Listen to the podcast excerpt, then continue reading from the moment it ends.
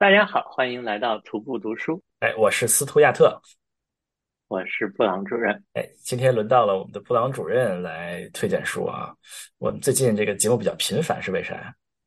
呃，是为后面休息一段时间做准备。而且后面要休息啊，所以要那个给大家做好了这个提前打好预防针，后面就会比较更新会比较慢，最终又会恢复，是吧？最终又会恢复。哦，好吧。嗯，最最近布朗主任在忙啥呢？最近啊，就是快生完了。哎呦，恭喜恭喜恭喜！哇，现在这这是在这个节目里面昭示天下了哇，真厉害厉害啊！呃，就，我们后面还可以讲一期这个关于生娃之前，就是孕产这个阶段的一本书的分享。对，但是怎么养娃的书现在还不能讲，但孕产的书回头可以做一期分享。好，不错不错不错不错，我们得期待一下啊，这个呃属于比较新鲜出炉的这个经经验给大家分享啊。对等这一期上线，是不是应该已经生了？所以这才才这么说，要不然就立 flag。是这样吗？啊，好吧，呃，我们可以到时候再剪啊。嗯，对，好吧，哇，恭喜恭喜啊！大家这个听众朋友就知道啊，这个布朗主任现在这个有一个大喜事儿啊啊！当然，我们也是要提前祝福啊，能够能够顺利啊，一切顺利啊。谢谢谢谢，觉得这是一个一个变化。一个变化，非常大的变化啊啊！这也跟我们今天讲这本书有点关系啊啊！这都能套上。今天这本书叫什么呢？今天这本书叫《系统之美》啊，《系统之美》它的中译名对。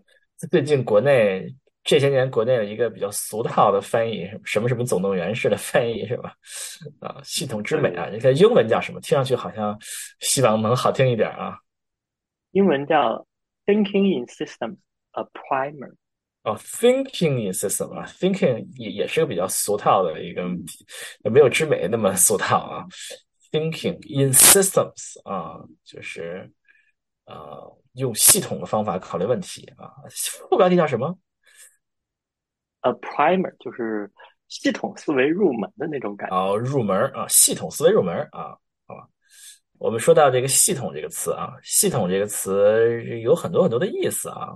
这个据说是，如果你在研究生课学过，你在国内上过研究生，他们的那个这个满哲课会讲一种这个马克思马克思主义的系统啊，我也不懂啊，这么厉害啊？对对对对对，系统啊，我不太懂啊，但是这个嗯，系统还有别的意思嘛，对吧？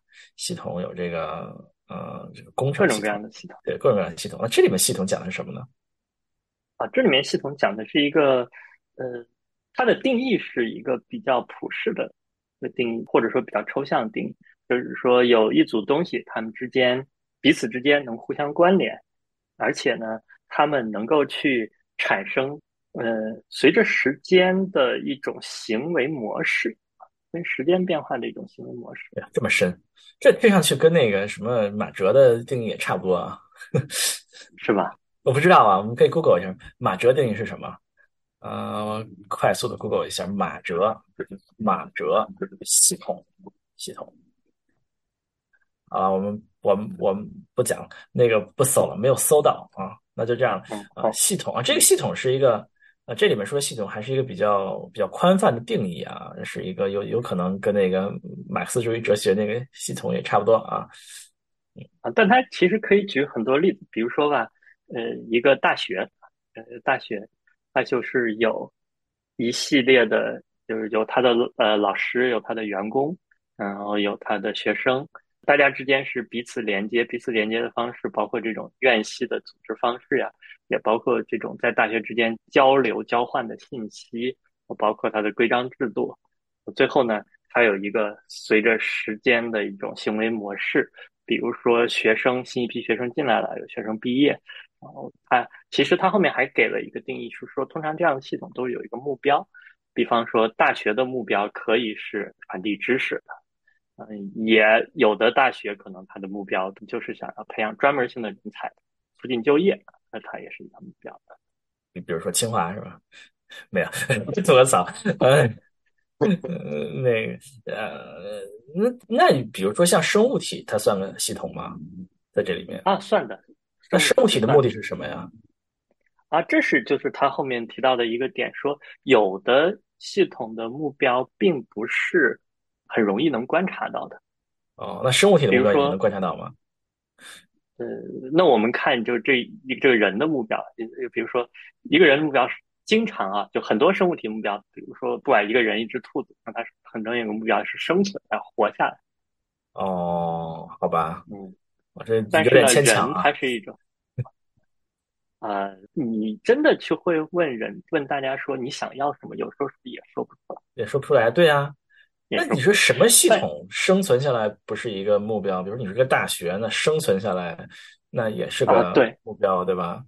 那你说它能这个是一种最普遍的目标，你可能能观察到一些其他的目标。这也是这本书的作者不断强调的，说系统本身是一个很复杂的事情，包括他在书中只是一个作为初步的书，那么好吧？他那提供的往往是一种简化。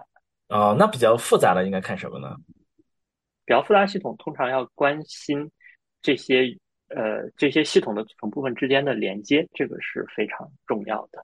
我们后面详细说。我先介绍一下这位作者和这本书的背景，因为这本书的背景其实包括这本书的作者跟我们是还是有有着联系的，还是有着跟我对我们还跟我们有生活有联系的影响哇，真的啊。啊对，因为它是一本著名的书《增长的极限》的作者，增长一个极限啊，对，这本书的作者叫 Donella Meadows，他是一个环境科学家。然后，呃，《增长的极限》是一本出版于一九七二年的书，它有四个作者，其中两个作者是她和她的丈夫。这本书是女作，家啊。对，这是一我们要。连续介绍女作家的作品了啊。这本书当时它是这样的，就是他在 MIT，哦，MIT 当啊，时麻省理工学院在啊，对 MIT 有一位著名的系统科学家叫 Jay Forrester，他当时是在他的实验室一起工作，然后他们做了一个用计算机模拟的模型，来嗯去预测，就是他在模型里面加了各种元素，比如农业的元素、工业的、人口的、不可再生资源的污染，因为他是一个环境科学家，来去预测整个地球的生态系统会怎么样。当时是这本书是叫一个叫罗马俱乐部发表的，这个组织现在还在。哦，当时引起了，哎，罗马帝国衰亡史，是不啊，是希望人类不要像罗马帝国啊，这种这个系统走向崩溃？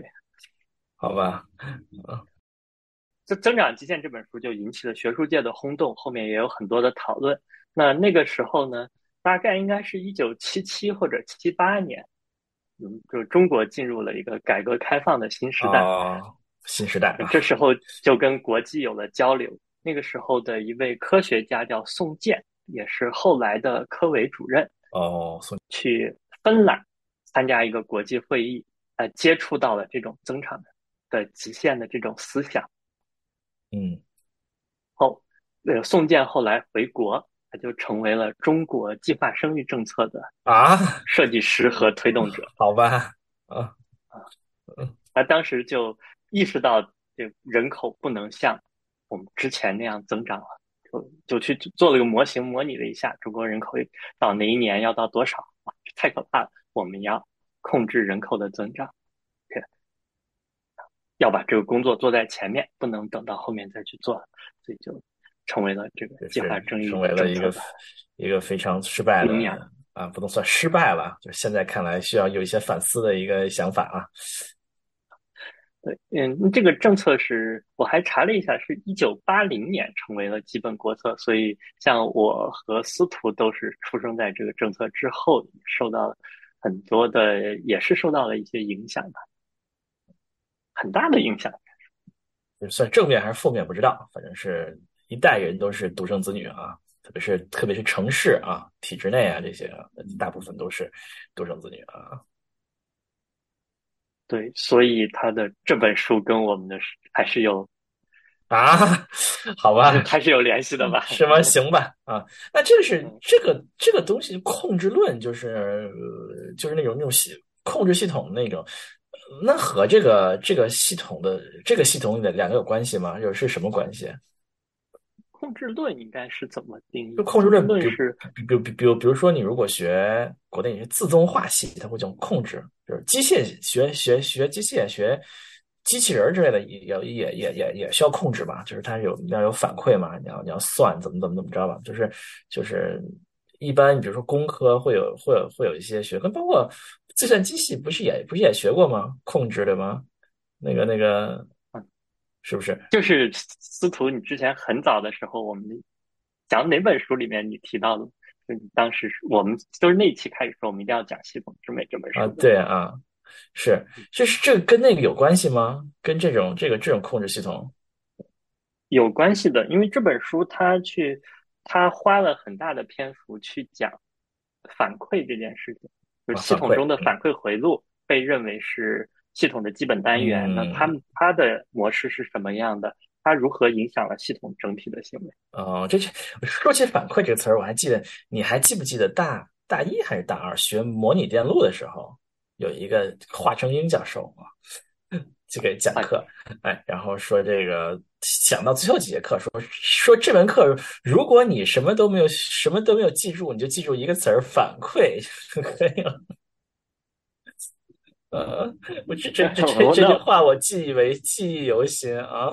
我已经忘了，说明你这门课上的好。我我我我就记得这句话了，你知道吗？说明说明我就记得反馈这个词。模拟电路好像还是好像是还是有点反馈，有个放大器是吧？那边有一个反馈回来啊。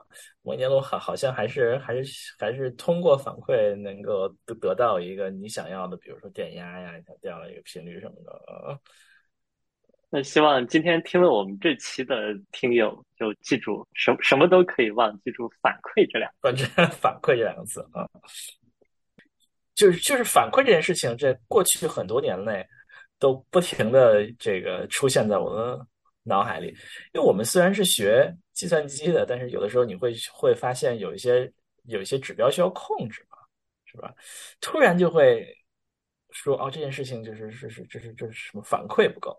我们的反馈机制是不是太过太过弱了？就是不停的不停的出现在我脑海里边，从来没有把那个理论就 应用在实际当中，软件系统里面中啊。嗯，对，不仅仅是软件系统，比如说我跟司徒曾经呃曾经工作的公司也是慢慢不断的变大，变大它也需要系统，它也成为了一个复杂的系统，内部有各种各样的反馈。嗯，对这个绩效反馈，反馈是非常非常的这个多的，遍地都是嘛。比如说，我们就就说软件里面也也是遍地都是啊。比如说，我们最最著名的例子就是 TCP 嘛，是吧？我们网络从我这边给你那边传个传传个文件，我们怎么能够保保证我们发的速度和我和我和我们网络能够接收的速度是是一样的呢？它是靠反馈吧？不是说我发多少是多少，那不行，那把网络给拥塞了，对吧？给堵车了，对吧？那你就是我我我发过去之后，发现那边收到了，我才再发下一个，再收到我再多发几个啊，没收到我再少发几个，是是这么一个反馈机制，来来达到一个你你的发送速度和你的网络能够嗯的这个能够接受的水平能够达到一个平衡。所以这是一个对于软件系统也是非常多的，但就是我们很少能够用到控制系统那个控制理论上那个公式能够套上啊，至今没有套上过啊。啊，扯远了。但这本书呢，作者在在序言里面就提到，他就是他适合对新系统的思维方式本身感兴趣的作者。他并书中并没有数学公式，也也不需要你懂控制论啊，或者是计算机科学呀。但是他书中有大量的图表，他认为与其用文字描述，用图表来说明会更加的清晰，因为我们。这里面的系统通常是动态系统，就是随时间变换，所以它图表的通常是 x 轴，横轴就是时间。哦，就是不用不用算，就大笔画让你知道是怎么回事儿啊，就是水平就跟我们我我我现在工作中水平一样，就是算算不了，算不了，就是就是瞎侃侃啊，这意思是不是？嗯，对。然后书中一开始呢，他会提到说，我们是。为什么要读这本书呢？我们生活中的很多问题，通常有的时候会觉得说，呃，比如说通胀，那甚至是谁弄出来的问题？关系啊，就是不是资本的问题？比如说这个病毒传播了，哦，病毒传播，嗯嗯，他说病毒其实并不是攻击人体，而是人体创造了一个病毒繁衍和复制的条件，嗯，而比如说这种毒品成瘾，并不是那个吸毒的人的问题，也不仅仅是贩毒的人的问题，更多的它是一个社会整体的问题，他会认为这种问题是内在的。结构性的，而不是外在的。说我们可以很容易找到一个人去，去说，哎，这是你搞出来的，或者是一个很简单的原因。就是把要要啊，用系统的角度来看待问题啊，不要把把问题孤立化啊，不要简单化啊。对，所以这本书它的结构是这样的，就是它先会说定给出系统的定义，我们已经说了。然后会把系统分解为局部，和研究系统的三个要素，再通过反馈讲解反馈就是系统的基本观念，把局部之间的关系讲清楚。我们就可以先局部再整体。因为他提到说，西方的也不是西方，也算西方。他提到就欧美的思想会更多的是在启蒙运动之后，从还原论的角度去考虑问题。那么。而忽略了一种整体的，也就是说系统的视角。忽略了这种这种这中医的这种是吧？啊，这个这个整体的叫阴阳五行的这种看问题的方式是吧？但我觉得有一些整体的视角，其实并不是意识到这个整体是复杂的，而是把这个整体又简单化，会更为偏颇。所以也是为什么我们先要把局部搞清楚，再看。局部之间的关系是怎么组成整体，嗯，而不是说我上来就啊一个啊，OK，我们先把局部搞清楚啊。就这本书先开始讨论的是局部，局部就是说系统不是简单的一个集合，它包括了三个要素，一个就是我们说到系统中的各种元素，这是最容易被注意到的。元素是什么呀？比如说，呃，一个球队对吧？它的个体就是一个个球员跟教练。他们的连接就是包括他们的这种战术配合，战术配合啊，这个可以理解啊。我我我们每个球员之间有战术配合啊，我给你传球，你你给我传回来是吧？那当然也包括他们，嗯，也包括整个这团队的氛围啊。然后，这也是个连接啊，对哈，这个叫什么化学反应啊。哦，他的目的就是要赢球，对吧？整个的一个球队。嗯，对，有不都是不都是球队的目的都是都是赢球啊？但是多数都是啊，多数都是。但也可能有其他目的，说这个皇马有就比赢球更高的啊，有对，明 高的目的啊，就是像姆巴佩是吧？就有个人其他的目的是吧？这我们后面也讲到，就是这个系统中的个体跟整体的目的不一致的时候，啊，对，有些问题啊。这里面他他还提了一句，就是说系统有不同的层次，很多时候无效的思考来自于没有在正确的层次去想问题。哎，这是他提的还是我想到的？层次不一样啊，层次不一样啊。你要是把这个层次，比如说我们这个叫什么生物体，你把层次放在细胞，就搞不出来了，搞不懂了。把层次放在这个叫什么啊？这些这些器官，器官，哎，组织，哎，血液系统，哎。这个什么这个心脏啊，心心血管系统啊，这个消化系统，哎，搞一搞，来解一下口水出来了，细胞就搞不清楚了，对吧？那有时候还要比细胞再往下一层，比如研究这个 mRNA 疫苗，对哦，对对，还要更往下一层啊！你要你要研究到这个，就是整个这个免疫系统里面的这个怎么工作的啊？那可能是要在这个这个分子生物学层面上要要。这个什么解决问题？所以，所以我们看不同的学科，比如说物理、化学、生物，那通常我们一般认为，就生物的是在一个更大的一个尺度的这样的层次，下来是化学，下来是物理。嗯，对，生物也是一个非常非常广大的一个频谱，是吧？从比如说你讲讲生态学，也是也是生物的一部分，对吧？比如说古生物学也是生物的一部分，那是一个讲一个非常大的一个。非常大的一个话题啊，那你们的细胞生物学也是个生物学，对吧？生物化学也是个生物化学，对吧？这也是一个生物，也是非常大的一个频谱。当然，总来说，一研究对象都是比化学还要要的高一些，是吧？我记得我们之前讲的一本书，就是一个日本的化学家福井谦一教授，他当时想要投身化学的一个原因是，他觉得物理学会把各个的原子都看成是一样的，嗯因为他在更更微的层次看想问题，所有的碳原子都是一样的。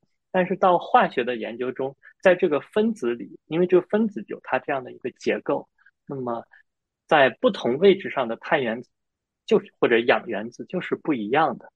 嗯，他这个让他觉得非常的奇妙，所以他最后从事了化学研究，也获得了诺贝尔化学奖。哦，对啊，确实是这样啊。这个有不同的，你你这个例子举的就是说，比如从物理到化学再到生物，生物里面有多个多个多个层次，他们对于系统的这个建模的这个力度是不一样的，对吧？嗯，每个层次都有一些有趣的事情，但是对对对。但这一个具体的问题在哪个层次方面想，要靠这个问题提出者或者问题解决者的智慧。嗯，对，同样一个系统，就可能不同的不同的视角来看这个问题，它可以建建成不同的这个系统的这个这个模型，是吧？有有不同的见解啊，得得出不同的这个这个真知灼见，是吧？嗯，刚才我们讨论系统的。这个三个要素，那我们现在来看是哪三个要素啊？元素连接还有还有什么？还有它的目标或者功能。哦，目标啊，目标元素连接啊。那我们现在再来看一个动态的系统。现因为刚才我们讨论都是静态，那么动态的话，动态系统是是是啥意思？举个例子吧，比如说我们小学的应用题都学什么？一个游泳池，一边进水，一边出水。那是相声嘛，江科的相声啊。那这里面它就涉及到三个概念，一个叫做 stock，我们可以叫做库存，是吧？嗯，库存，嗯。游泳池里面有多少水啊？还有就是它的 inflow，比如说它流入的进水的，嗯。还有 outflow 流出的排水或者出水。嗯，就是。你要要就是这里面的有多少东西是并不是并不是静止的，是吧？它会进来出去，对吧？这就是一个最简单的一个动态系统，它可以达到一种动态平衡，对吧？就属于看上去好像游泳池都有这么多水，但其实我一边在进水，一边在排水，只是进水跟排水的量是一样。就是看上去五几千年之后，中国还是中国，但是里面的人都已经换过一遍了，对吧？啊对，就包括什么一年以后你还是你，但你里面的细胞都换过。对，可能很很大一部分已经换过了，对吧？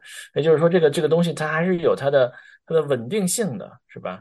这个它有进进出出，进进出出，但是这个东西都，但是它还是这个它啊，所以这这是个动态系统，是吧？就类似于过去的那个什么哲学思辨，是叫什么一艘船，是吧？你一个一个。零件全部换下来，这个整个船每个零件都是新的了。那这还是原来那艘船吗？啊，一个一个哲学问题是吧？这不就另外一个哲学问题吗？什么？假使将来可以远程传送，把你传送到伦敦，然后你还是原来那个你吗？好吧，这问题深了啊。有点深。那我们回来说，但但是我们说这个这书的意思就是说，你还你这样才叫动态系统是吧？就是你是不停的动的，对吧？啊，现在是个动态系统。他说，一般的动态系统，你可以比较快的去改变这个，比如你把水龙头关了，就没有水进去了，对吧？或者你把出口堵上，就没有水出来了，就很快的改变这个进水或者排水的呃速率。但是呢，你改变一个。这个它的库存，它的 stock 是需要时间的。打个比方说，就说人口啊，比如说我们搞计划生育，我们可以很快的降低人口出生率，但是人口的变化是需要一些时间的。嗯，我们现在鼓励生育，假使能够很快提高人口出生率，但是人口要再涨上去或者恢复到原来的增长速度，也是需要时间的。是的，嗯，哎，这好好像前段时间内，我我我们嘉宾优同学介绍那本书里，好像也是 factful，好像也提到了这个，说很多人会有一种误解，认为这个 stock，他也用 stock 这词，就存量这东西非非常重要。其实很很多时候决定了并不是存量，而是这个什么，对，我觉得这个跟我们上一次聊学语言也有关系，就是你可以短期大量的去学，但是你提高自己的语言的能够去熟练掌握的单词和表达的存量也是需要时间的，提高整个语言能力，提高啊，像上次司徒说的听的这种能力也是需要时间，不可能短时间语言突飞猛进。对，就是就是这样的，就是这个东西变化是需要是需要时间的啊。你衡量一个东西，你并并不是一个东西，并不是立竿见影就有效果，你还需要需要看到趋势啊。库存的另外一个作用就是为系统提高稳定性。比如说，我们银行里面有多少存款？比如说，一个自由职业者，他这个月收入多，下一个月收入少，或者是说，所有人可能这个月花销多。下个月花销少，它不一定是那么稳定的。但是如果银行里有一定的存款，你就不会破产，嗯，就会给我们的生活提供一定稳定性。对于企业也是这样。嗯，对的，是是是这样的，存量是很重要的。我们不能光看这个这个趋势，是吧？还要还要还要看你这个你有多少存量啊，要不然这个就有可能会有破产的风险啊 之类的。嗯。现金流断裂，像恒大一样。哎，哇，恒大这个是个稳定系统吗？讲完了这些系统的部分，我们就开始要接触到反馈了。啊，他提出了一个系统的基本单元是它的反馈回路。哦，反馈回路，嗯嗯，哎，我记得现在很火的 AI 不是基于深度学习吗？深度学习其实就是多层的神经网络，神经网络自己。做调整的方法，那也就是通过一个叫做什么反向传播算法，就说明它其实也是有反馈的，就是我们 AI 也是建立在反馈之上。好吧，这这问题有点深了啊。哎，反正最终就是算来算去，要收敛是吧？好像比如说人的这种从人的视觉，呃。到他到人的情绪也跟这个有关系，就我们把人看作一个系统。比如说，我们的情绪往往是来自于，不是来自于我们做一件事情，而更多的是来自我们做对这件事情之前的预测值和我们做这件事情之间的偏差。然后我们通过这个大脑会根据这个偏差来去修正你大脑内部的一些。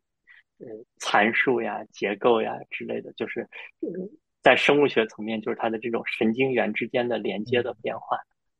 这这就好，好像我反馈无处不在嘛，就好像我们吃饭，我们吃饭的反馈就是我们饱了，就是反馈。这个肚子里，我们想想我们的饱度怎么样，就是我们，这这这这是一个反馈。但这并不是一个一个就是持持续反馈，达成一个平衡的那种反馈，但它它也是个反馈，对吧？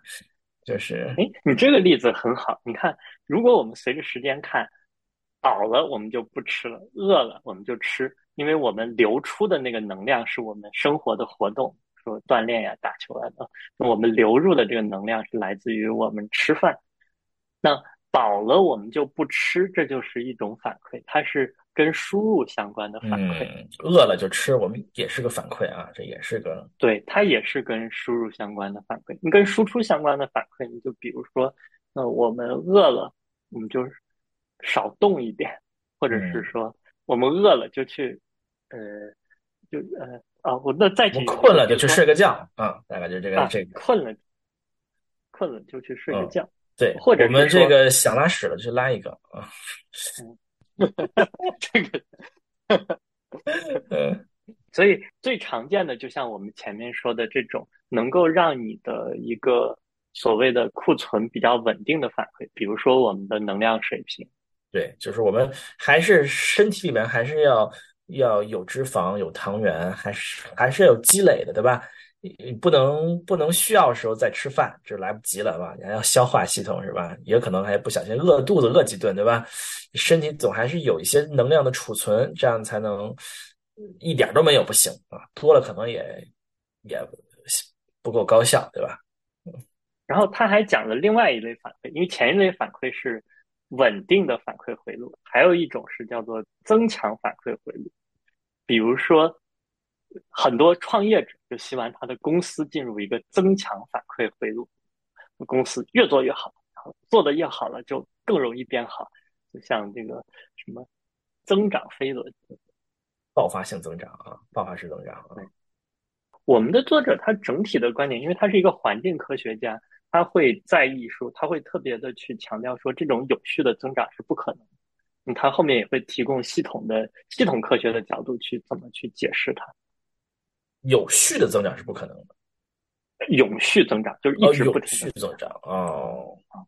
嗯，比如说一个公司，它虽然爆发性增长，但它的市场是有限，就像这个这些互联网短视频公司。开始增长的非常快，但是加起来就这么多人，那它的市场慢慢饱和，呃，永续增长做不到。哎，我记得那个比尔盖茨喜欢那个作者叫那个瓦斯瓦斯拉夫，叫什么？他写过一本书，呃，说有很多很多增长的模式。那本书叫 Growth 还是叫什么？啊，模式他说了很多模式，有些模式就是可以这个 随之增长的，不记得的例子是什么了啊。啊，有增长有很多不同的模式，嗯，好的，就是还是比较少，比较少想到这个例子可以一直增长的例子吧，啊，所以其实我觉得系统科学很多时候是没有标准答案的，可以用不同的角度，在不同的层次去看问题。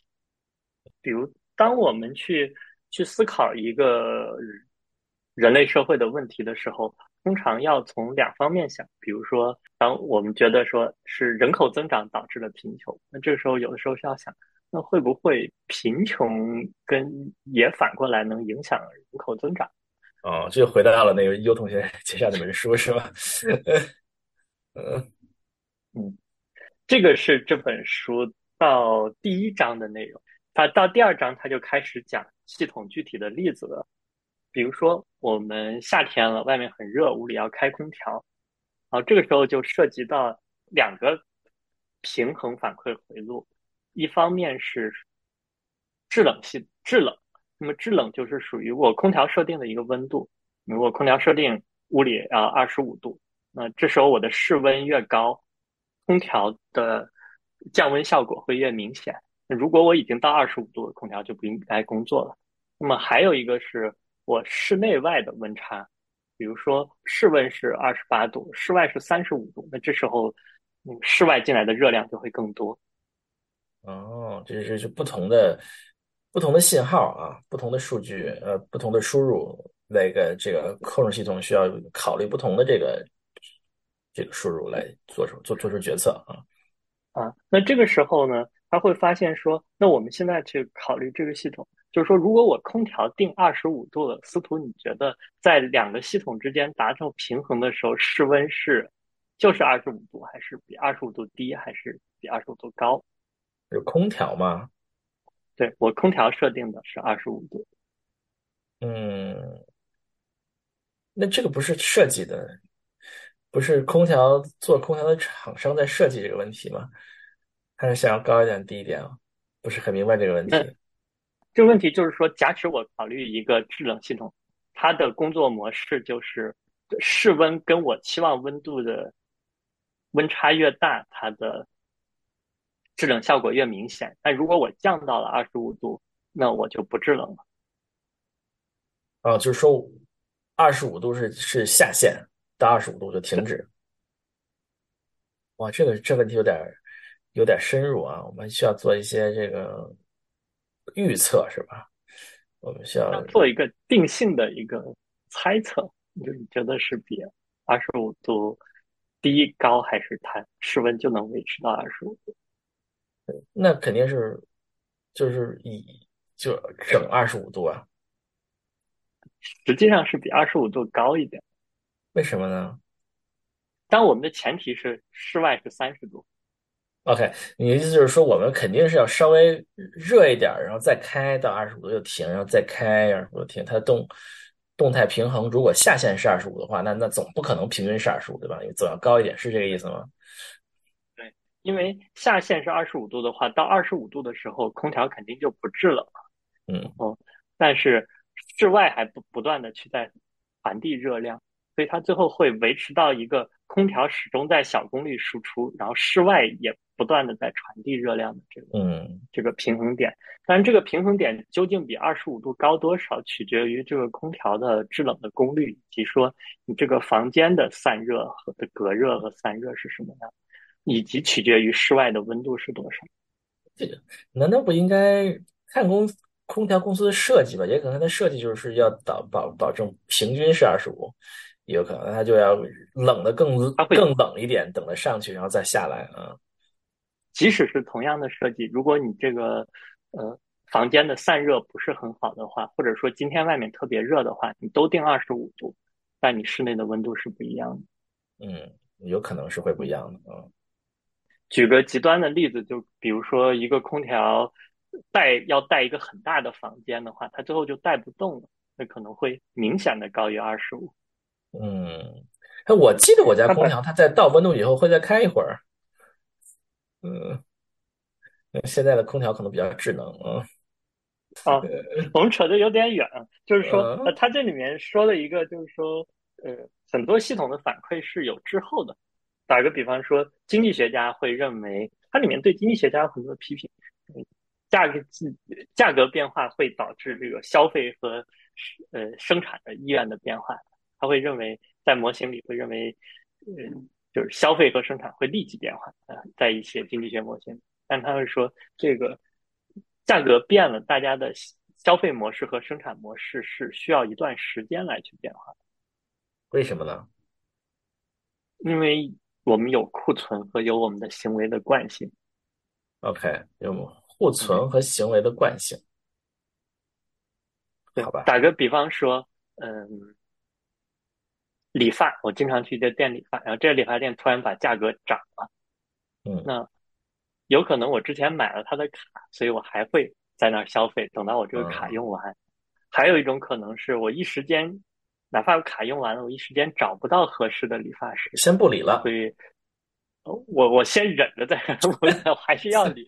那呃这个留个长头发了我再啊理一次啊，我再找一找练摇滚了我。啊嗯啊，像什么租房呀，这些也是一一样的，对，所以说会有这种滞后。然后还有就是我们之前说系统会到有的时候会有一些这种变化的点吧，就是属于如果外面太热了，我这空调就完全控制不住屋里的温度了。那这个我有一点就是有点疑问呢。比如说你你他说价格是到行为是是会传导的，那我们比比比如说我们有价格的，比如说股票价格对吗？你股票价格一变，立刻立刻买卖的数量就是立刻变化，更不不并不会因为我有一个惯性，你价格涨涨了我还要买是吧？那肯定是不可能的对吧？所以我觉得。我觉得好像很多时候人们对价格还是非常敏感的，一看到价格，并不是会有个惯性，因为它它它它很贵，但是我就 我因为我一一直在买，所以我还要再买再买一会儿，像也有可能，知道好像有可能你你个人消费可能会有一些可能会有一些这个惯性是吧？但你说这种投资消费，我觉得可能还是比较呃比较敏感的。这就是我倒是有不同的观点，比如说。你就像我以前股票对吧，割肉的那个状态，就属于这个股票价格在跌对吧？我开始觉得不卖，开始觉得不卖，后来跌到一个点，我崩溃了，哗就卖了。就是非常非常敏感嘛，一看到那个股股价，立刻就做了决策嘛，对吧？这是非常敏感的一个，而并不是说我想，我这个这个是可以讨论，就我想卖的这种感觉。其实是可能是一直有的，但是我需要一段时间去哦，呃去消化这个信息。也可能是、哦、那那这个可能是会，那这个可能是会有的。比如说你现在这些金融金融系统，可能你你你你在有一个自动交易的一个一个粗略的模型，是吧？自动模型粗略的模模模模型，你大概对市场价格有一个大概的反应，但是你终归还是要做这个市场研究，花一些时间，然后做出你的这个对于信息的变化有更准确的评估，然后再再进行这个做出做出买卖的交易。这可能确实是这样，它是有一定的惯性。嗯，这种延迟，比如说我们现在的量化交易会让这种延迟变小，但作者的观点是认为，它有的时候延迟是让系统变得更加稳定的因素。确实，我记得我以前看过一篇文章，是还是蛮早的，就那个时候量化交易还不火，大概是二零一零年左右。他那个时候就在研究说，这些华尔街的 quant 公司是他们之间的这种高频交易是如何导致了市场这个金融市增加了金融市场的不稳定性。那这让我想到，比如人类之间的交流吧，以前都是用信交流、书信交流。书信的发送和接收是有一个数天的延迟，至少。那么这种交流方式就和我们现在这种社交媒体可以秒回，就是不是也增加了人类的这种人类之间沟通的一个不稳定性？那秒回就可以看到到处论坛上大家吵架升级，所以才会怀念以前什么车马慢什么。哎，呃，不，不，不过，不过，我觉得这个说道理就是说，确实是，嗯，比如说我们的经济系统的一个变化会传导到别的地方，确实是需要，确实需要时间的。比如说你农产品的价格增长，是吧？农产品价格增长，你肯定传导到，比如说超市，肯定需要需要时间，超市的价格肯定也是。这个这个定价也是需要变化的吧？你呃，你不你不可能说那边收完了，我们这边就立刻，当然它可能会有一个预测了，有一个预期了。但是说你从超市价格增长又到饭馆的这个这个饭馆的这个这个这个菜的价格增长，可能又要又要有一段时间。然后你再传导到，比如说这些饭馆这些员工的这个工资的增的的变化，可能有点时间。就整个这个整个这个整个这个价格传导是是是需要一些时间的。并不会是因为那边那那那那边大米欠收了，这边饭馆价格立刻就涨，那肯定还是慢慢慢慢慢慢慢来了，不可能每天都在更新那个菜单是吧？菜单价格，嗯嗯，而且呃，刚才司徒提到了预测，作者关于一个观点就是说，系统科学并不是为了帮你更好的去预测系统会有什么样的行为，它更多的是让你不要困在一个预测中去。展现系统可能存在多种的可能。嗯嗯，打个比方说人口，我们可以做一个模型，什么固定生育率和死亡率。这这时候生育就是一个增强反馈回路，然后死亡是一个，就是死亡率越高，其实死死的人会慢慢的变少，所以它是一个平衡的反馈回路。那么用我们当时的火箭科学家的模型这么想，我发现是不会的，因为。我们不仅仅是要去建立这一个模型，我们还需要考虑说出生率跟死亡率将来会怎么变。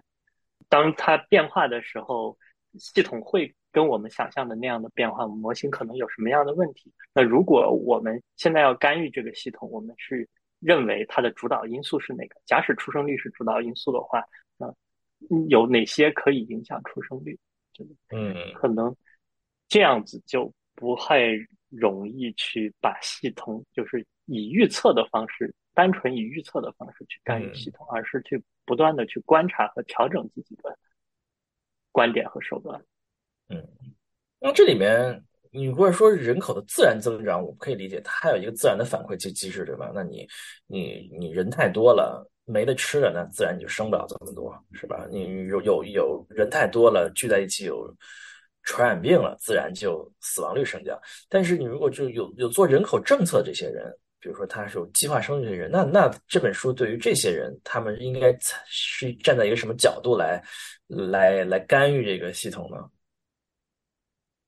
哦，这本书它其实是作者的一个遗作，因为他是作者是在二零零一年突然去世的，是他的一个同事帮他把书稿。整理好，然后在二零零八年发表的。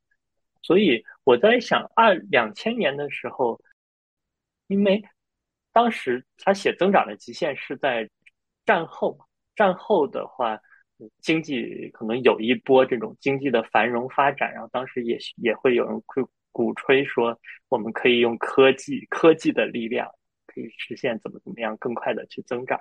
所以他那个时候会更多的从。增长是有极限的，或者说，比如说有不可再生资源这样的角度去考虑问题。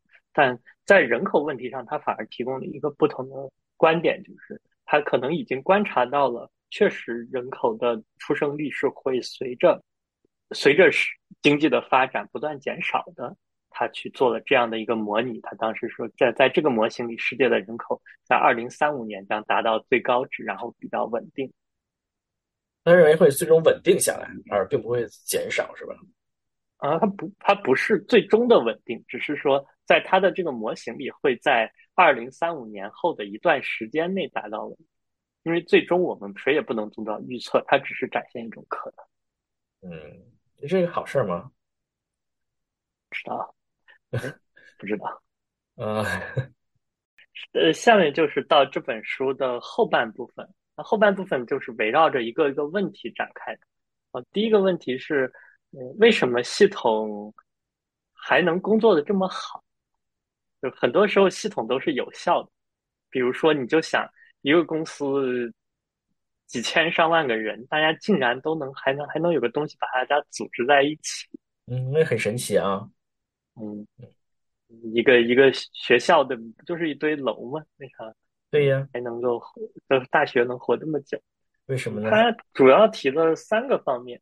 一方面是，就是我们前面也讲到的，就是系统是有一定的韧性，当然这些韧性有不同层面的，比如说系统里的那种库存或者它的反馈回路会给提系统提供一定的韧性，那么有时候一些反馈回路破坏了，它也能恢复和重建，比如说我们的肝脏好像切掉一些，它也会再长回来。哦，真的吗？当然，有时候还是有冗余，对吧？就比如说什么可以摘掉一颗肾，哎，我 就是说这摘好的。我应该是说是我们，比如说我们献血，有一些积极，嗯，献血见到一些血，我们血细胞还是可以再生。对我们这个系统一般都还是还是还是有一定的韧性的，对吧？比如说你，呃，我们有有时候。比如说拿一个国家作为一个系统吧，比如个体是人的话，那你就算出出现了一些特殊情况，比如说战争死了很多的人，饥荒死很多人，那这个国国家死了三分之一人吧，包括黑死病，欧欧洲死了三分之一人，那自然，但这个国家依然还可以，依然还可以继续啊，慢慢慢慢慢慢恢复，它还是有一定的韧性，对吧？现实，嗯，对，而且就是说，嗯，比如说一个人，当他这种恢复。次数多了，他本身也会再去锻炼他的恢复能力。嗯，人的恢复能力也会，人的学习能力，人的重建自自我的能力也会不断的去增强。有点听着有点悬啊，这啊，这就更 meta 了一点啊，有点悬。嗯，这种任性的另外一面也有它的依赖性，比如说那些毒瘾依赖的人，他也不那么容易走出来。嗯，是这样的啊。嗯比如说应试教育依靠套路，慢慢的形成了这样的一个套路，也很难走出来。对，要改革也很难，对吧？有很多已有的这个已有的这个体制，这是确实是很难改啊，积重难返啊。第二个系统能发挥的很好的点是系统的自组织性。自组织性啊，就是他自己就可以就可以工作啊。对这个系统，它自己就可以变得更加的多样、更加的复杂，然后系统在演化。比如说我们的 Chat GPT，嗨，这这是 Chat GPT 了，自自己可以演化吗？Chat GPT，但但对呀，它不断的有数据进来，它就可以。不断的去迭代，像这个阿尔法狗啊，是吧？自对弈是吧？是吧？不停越来越来越厉害，越来越厉害啊！三天之后就可以把这个，就就就就就就可以什么打败三年前的自己，还让子还是什么之类的吧？嗯，还有就是，比如说一个受精卵，对吧？就它就慢慢就可以分化出各种三胚层，嗯，慢慢的形成各种各样成为人了，最后你成为一个完整的人，对。然后这个这个小孩还过一阵儿，他就会说话了，就会走路了。哇，厉害厉害厉害啊！自主性背后的一面就是说，很多现实中的系统常常是为了一些短期的考虑来去牺牲这种自主性。比如说，公司我们要所谓的提高组织能力，大家要打仗，不要不要不要再思考了，嗯，这样子可能短期来讲打个鸡血。确实呃一个产品的上线时间提前了，但它可能破坏了一个更长期的这个这个公司里大家的创造能力啊，嗯，统一思想，通常这个短期内可能是比较有利的啊，但是长期来讲还是要激发这个中华民民族的叫什么这个这个创造力是吧？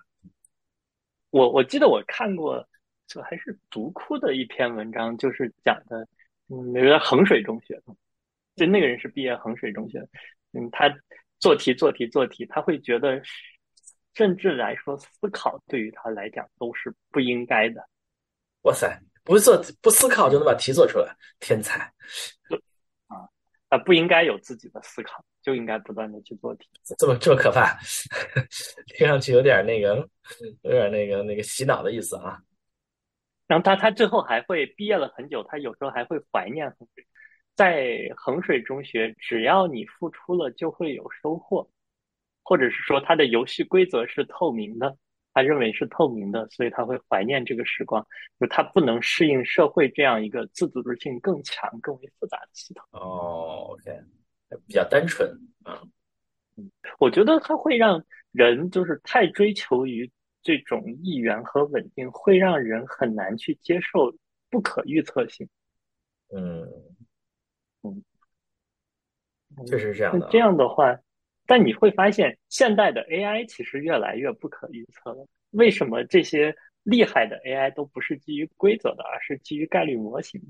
它反而它的自主性更强了。能整我不专业，是嗯，一个想到的，嗯，确实啊，AI 作为一个系统也是也是越来越复杂了啊，我们都搞不懂是怎么回事发生了什么啊？对，我昨天看那个综艺，这个已经在讨论说，这种 AI 就 AI 生成的这些，比如网络小说什么，把两个网络小说借鉴一下，然后 AI 生成，说这个到底是谁在创作？到底是人在创作还是 AI 在创作？有版权吗？AI 创造出来的东西有版权吗？啊，这是一个好问题，就要要认定它这个东西是不是作品，有没有版权先不说，然后他们那个主要是打的，你创作出来这个东西会不会侵权？啊，对，侵犯别人的著作权？对，会吗？嗯，按照现在的法律应该是会的。哦，还是会的哦，会。对，就是他会判断你跟原来的作品是不是存在实质相似性。哦，我们的法律是保护保不保护思想，但是保护思想的表达是。嗯，好吧，嗯，思想都要被保护的话，那我们今天就侵犯了这本书的著作权。嗯，好吧，嗯，我我记得就是啊，这还是回到我们前面那个自组织性了。我在国内的。我就刚回国互联网公司工作的一个 culture shock，就是我们一定要敬畏线上，线上是神圣的，一定要去害怕它，就任何上线的东西都要好好测试的，或者是很不错呀，不要轻易去碰线上的系统，那是很棒的呀，这想法是很棒的呀。但它另外的一个方式就是说，它会削弱工程师的工作积极性和创造力，甚至是会降低。降低你的效率，因为我我以前的时候，就你线上一台机器测一下就还好啊。呃，反正我们以前是这样啊。好吧，嗯，我对敬畏线上这件事情印象深刻。客户是上帝，嗯，但欧洲其实很多欧洲国家客户不是上帝，是吗？啊，比如说你在一个法餐馆啊。然后就吃完了，然后那个服务生在忙，他没来给你结账的，然后你就很生气，说你怎么不理我呢？然后那个服务生会给你翻一个白眼，说我也忙着呢。嗯，好吧，就是大家是平等的，是不是？但是你如果是在在日本，那就日餐馆那就不一样了。呃，客户就是上帝，售货员是不不许殴打客户，不许殴打殴打顾客，是吧？啊，系统还有一个一个好的地方，就还是就是说讲这个，我们前面讲过，就是就系统会分为各个的子系统，这样子会给它带来很大的复杂性和活力。然后最后的话，它有一章是讲系统为什么会让我们意外，但这章跟系统的失灵其实有很大的关联的，就是他讲到了，我觉得有一个点是，就是思考模型的局限。我们比如说，我们都是通过语言去认识这个世界的，就是一个语言里的每一个词，其实都是对这个世界的一个理解，这个世界的一种模型或者一种方式、一种模式。但有一句话叫做 “A map is not the territory”，就是地图并不代表真正的土地是什么样的。嗯嗯，就是那个我们之前提到过的 “less wrong” 的那个社区的一句话，就是我们提那个负罪感那一次 “less wrong” 的社区里面很流行的一句话。比如说，很多时候我们看到的都是一个个事件，看到都是一个个点，但是产生它背后的机制，那种我们提到的连接呀、反馈呀、内在结构的变化，其实是。不那么容易看到的，所以就会很多时候的理解往往就是头疼一疼，脚疼一脚。我发现我看台湾的电视剧啊，还会觉得他们有一些系统思维哦，比如说扫黑除恶，对吧？经常的电视剧是我们只要把那个坏人打倒，这个事情就完了。就是我们最后你会发现，它突出的是这个 boss，是这个人。那我们把这个人或者把这个势力，反正它也是一个子系统，打倒了就 OK 了。但是不管是我们与恶的距离，他会探讨说这种精神障碍患者造成的一些社会悲剧的后面的来源是什么？他的社会问题是什么？比如说人选之人，他探讨他不是说要把那个侵犯女性的那个人打倒骂臭，而是说那他的整个的社会的土壤是什么？嗯，台湾电视剧不错啊。嗯嗯，说起这个系统，让大家惊讶啊！什么？你可能不了解系统内部啊，就看到外面运运运行很好啊，就好像我又我又想起了你这个巴黎圣日耳曼输一比六之前是吧？你不知道里面可能就是一塌糊涂的是吧？你说曼联更衣室啊？曼联更衣室，对对对，曼联曼联成绩一塌一塌糊涂之前，你可能不知道它是什么啊。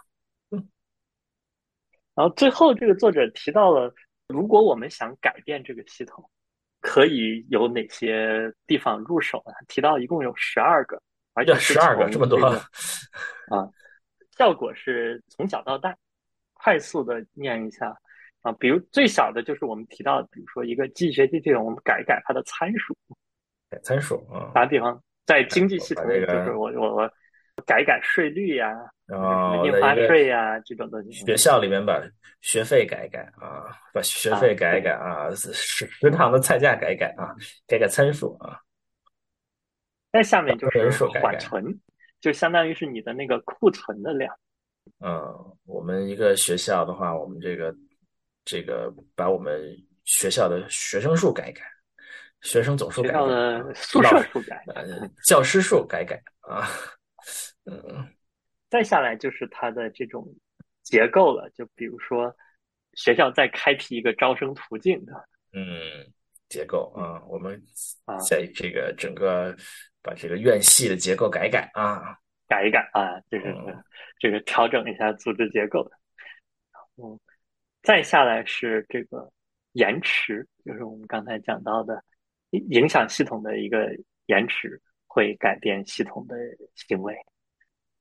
哦，延迟啊，我们以我们把这个学生的毕业时间给这个灵活灵活一下，是吧？啊，可以 五年四年毕业可以到五年六年七年啊，是吧？灵活一下啊，那个老师的这个退休时间也可以改一改，是吧？从六十五岁到七十岁退休，是吧？嗯，改一改啊。再下面的两个是它的平衡回路和增强回路，增强回路的影响会大一点。平衡回路和增强回路哦啊，对，比如说我学校去花些经营一下自己大学排名啊，排名越高招的学生越好，大学排名嗯，对，也很很重要啊。嗯，平衡平衡反馈啊是怎么样？这个这个反馈就是你做的越多，效果越没那么好啊，没那么好啊。就比如这个你这个给学生打鸡血。再下来是这个信息流，就所谓的，比如学校内的信息是更公开一些，还是更不公开一些？嗯，信啊，息决策呀，透明度啊，对，信息透明度，比如说这种。啊，再下来是规则，呃规则校啊，改校规啊，呃改校规啊，那校规感觉没啥用。嗯再下来就是学校的自组织能力啊，比如说你鼓励创新啊，很多时候学生做出一些出格的行为，怎么去对待？要放权是吧？把下面不是所有事情都党委负责了啊，不都是校校什么校委员会关说了，你把一些各个系的级别也可以做，学生组织也可以决定一些他们自己的事情，对吧？是吧？呃，这个这个叫什么？教教授组织哎，教师组织也可以做一下，教授治校。对啊，哈对，再下来是系统的目标，我们这是对要改一改系统影响啊，把把我们这个学校的这个什么培养目标改了啊，从培养这个高层次人才啊，这个这个改为培养这个叫叫叫什么？还要为祖国健康工作五十年。嗯再下来就是去改变这个学校的范式，这个范式可能就是指导这个学校的思想，我们的立校思想是什么？立校思想是什么？我这这这深了，就是这个目标。这个立校思想决定了它的那个目标和规则嘛。就比如说这个企业的使命是吧？什么嗯。做什么让没有天下难做生意的公司，然后你把它改了，嗯我们改了，我们这个我们这个这个学校从一个这个本来是教书育人的这么一个机构，改为了一个赚钱的机构，是吧？整个把这个公司的这个都改了，是啊，然后就是盈改成盈利性机构，哎，对，改成盈利型大学啊，这整个整个整个这个目标都，这不是不只不仅仅是目标了，不仅培养目标了，整个这个都改了，模式都改了，范式都改了啊，最后一个就厉害，叫做超越范式啥意思？太悬了啊！啊，这这个悬了，甚至后面连解释都没有。那可能就是说，我将无我，学校不存在围墙，不存在学校本身，是吧？哦，这这这深了啊！啊，超越范式，超越范式，不仅仅是把这个跳出三界外，不在盈利不盈利改一改的问题了，整个是这个把学校都不看成不像学校了，是吧？嗯，然后最后最后一章还有一个啊最后一张，我还以为还有一个，那超越范式，以为还有一个啊。就到到最后一章，最后一章是一个非常 self help 的内容哦，还还还有还有这个成功学来了啊！这个 每啊，成功学每一集没有成功回归到成功学，嗯嗯嗯，就是在系统组成的世界里，我们如何更好的生活？如何更好生活呢？它一共有十五就是看这本书啊，不是，我是要看这本书啊。看这本书，哎，看这本书，呃，我们就选几个讲，一个就是要叫做拥抱复杂性，拥抱复杂性，OK，拥抱复杂性，嗯还有就是乔布斯说的这个，，Follow your heart，没有不是那句哈。stay stay foolish，哦，Stay foolish 不是 Follow your heart，就也不是那个什么真的是李开复，Good Good artist copy, best artist steal，是 然后还有就是说要关注那些重要的事情，而不是是那些可量化的事情。哦，重要的不是可量化的，我以为这深了啊。嗯，还有就是说，这个有的时候要藐视规训，啊，就是不被系统的中的一些规则框住啊，不要自己太自律了。哦 OK，嗯，不要太自律了啊。不要不要以为公司跟你说 moving fast break things，你就这么当回事儿。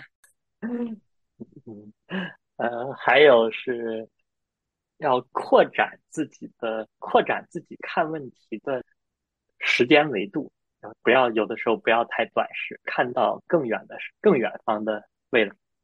更远方的未来啊，看得更远一些啊。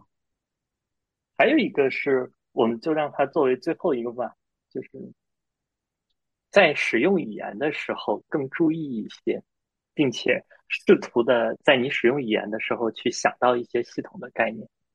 用语言的时候想到系统语言，我呀这个没有听懂啊。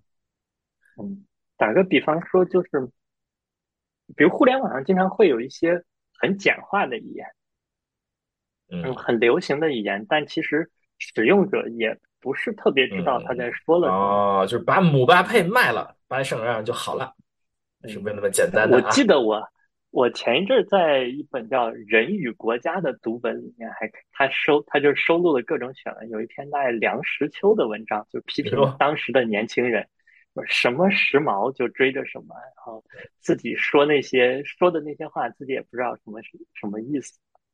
嗯，哦，就在想，有的时候，比如说那个什么，我们就是要做自己，这嗯，这句话到底是啥意思？不知道啊，我们就是要做自己啊。啊，我就是我，所以能不能碧，啊，对比如说 just do it，哦，这是，嗯，对。能不能用系统的一些概念去诠释一下、丰富一下？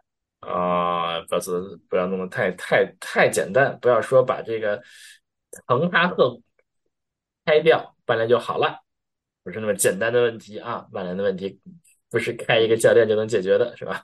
啊，不是把这个中国足协的人都送进监哎狱，中国哎，足球就变好了。不是说把姚明换了啊，就男篮也好了啊，这是一个非常复杂的问题啊，爆复杂性。所以，所以系统系统科学本身跟复杂性科学是很有关联的。这一年多我在线下见过的一个给我留下了非常深刻印象的，我见他的时候，他是一个高高一的学生，他就跟我说，他暑假英文能力大涨，就是因为他开始对这个复杂性科学感兴趣，开始看啊，一些英文的论文。他原来英文都很菜，然后就他将来要去要去学。我因为我当时是问他将来想做什么，他就讲他将来想去学复杂性科学，这复杂，哇，这也很有大志啊，很有大志，真的是。很有大志啊。那我高一的时候就根本不懂的，对，高一时候我都都在想啥呢？所特别的愤世嫉俗，我高一时候为啥愤世嫉俗啊？让我想到了罗永浩老师。嗨，为啥呢？罗永浩老师高医生快去那传罗永浩老师销去了吧？就是你可以说他愤世嫉俗，但是你不能说他是什么是犬儒主义啊，好吧，嗯，行，好吧，我好，啊。哦，今天就到这里，我们这期之后可能后面会休息一段时间。哦，休息一段时间，好，